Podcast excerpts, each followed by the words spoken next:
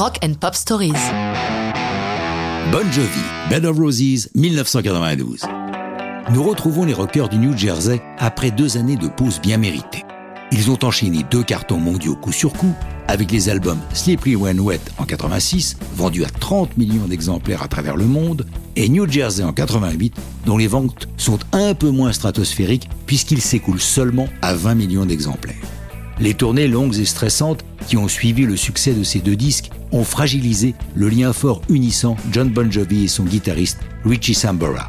Ce break est le bienvenu, chacun se consacrant à des projets personnels. John connaît le succès avec Blaze of Glory, bande originale du film Young Guns 2 qui lui voit un Golden Globe, mais il loupe l'Oscar. Sambora, lui, s'éclate dans un album de blues, Stranger in This Town, avec Clapton en guest star. Le succès de ce disque est réel, mais plus modeste que les scores de John. Bref, au moment où l'on pense que c'en est fini du groupe Bon Jovi, tout le monde se retrouve avec plus de sérénité pour un nouveau disque, Keep the Face. Pour ce cinquième album, ils prennent leur temps, puisqu'il est entamé en décembre 91 pour être achevé au mois d'août 92. Un nouveau producteur est enrôlé, Bob Rock, qui vient d'obtenir un énorme succès avec la production du Black Album de Metallica. Afin de mettre un peu plus de lien au sein du groupe, John Bon Jovi laisse un peu de place aux compositions de Richie Sambora, mais se réserve cependant la part du lion avec celui qui est devenu son alter ego d'écriture, Desmond Child, co-auteur entre autres du hit Living on a Prayer. Parmi les chansons écrites par John seul, Bed of Roses. Ce titre est né d'une méga gueule de bois. D'ailleurs, le premier couplet décrit bien l'état du chanteur au moment où il se met au travail.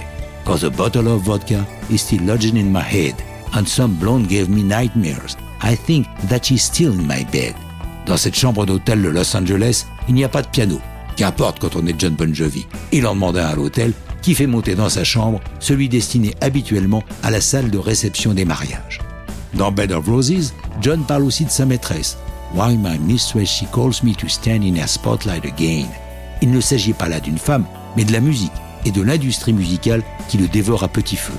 Bed of Roses est publié en single le 26 janvier 1993 et devient top 10 aux États-Unis. Cependant, l'album Keep the Face, qui la contient, est une légère déception pour Bon Jovi, ne s'écoulant qu'à 8 millions d'exemplaires dans le monde.